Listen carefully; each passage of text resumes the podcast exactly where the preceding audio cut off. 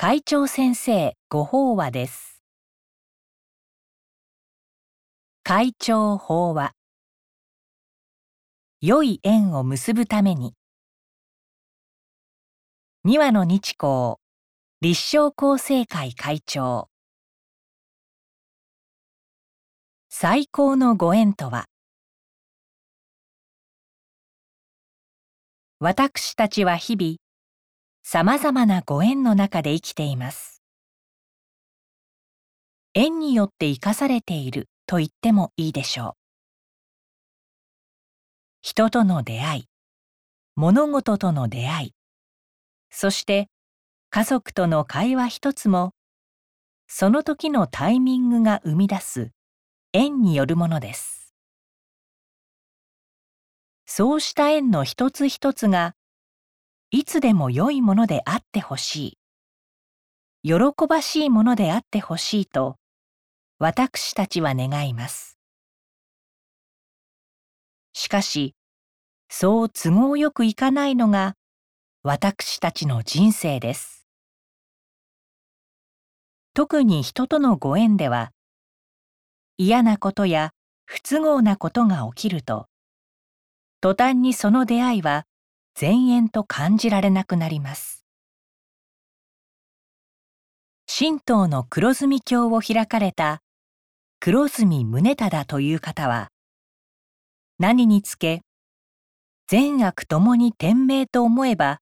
少しも苦にならないと言われ、何事もありがたいにて世に住めば、向かう物事ありがたいなりと示されています。つまり、この世の働きは、すべて天命であり、神仏の計らいなので、巡り合う縁に良いも悪いもなく、自分中心の見方をしなければ、何もかもが必要あって出会うありがたい縁だということです。そして、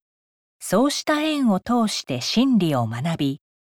受け取ることができたら、それこそが良い縁を結ぶことの本来の意味だと思います。仏教徒であれば、仏の教えを伝えるご縁がそれにあたります。すると、すでに山河に連なる私たちは、最高の前縁に恵まれた幸せ者と言えそうです。心の姿勢が大事。ところで、私たちはどうして良い縁を望むのでしょうか？漠然とその方が幸せだからと思う人も多いでしょうが、仏の教えからすると、私たちは仏性そのものとして生まれてきたからです。それが良い縁を結びたいと願う根源的な理由です。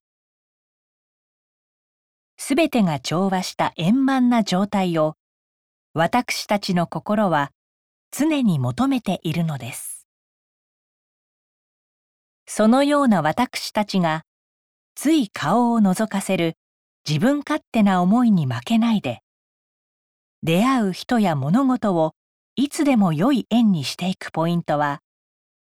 そのご縁が何を教えているのかを学ぶ姿勢と、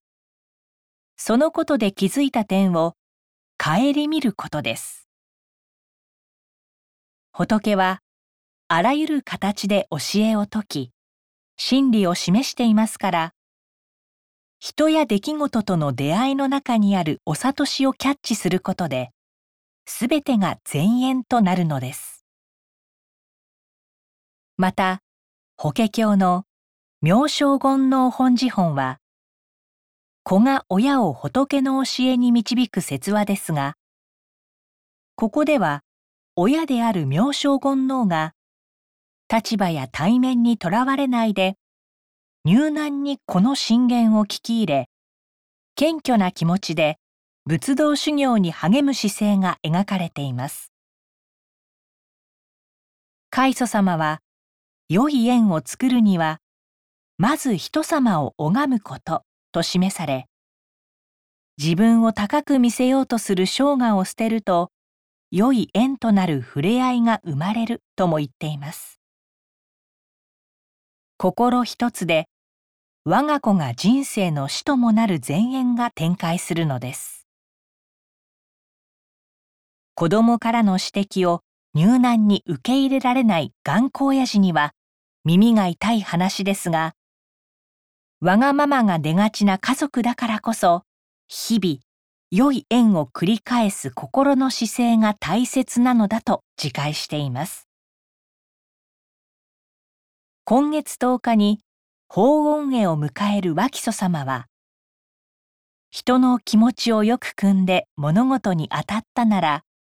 どんな人とでも円満にお付き合いできると言って常に人を思いやることを忘れず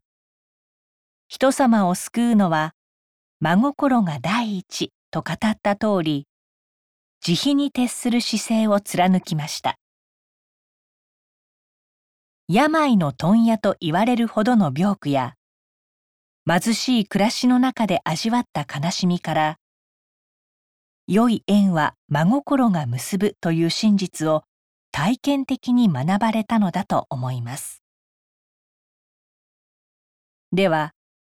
今私たちの周りで苦悩にあえぐ人の求めに私たちはどう答えたらいいのでしょうか大事なご縁を見逃しているのかもしれません。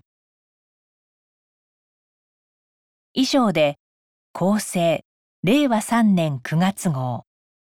会長先生ご法話の朗読を終了させていただきます。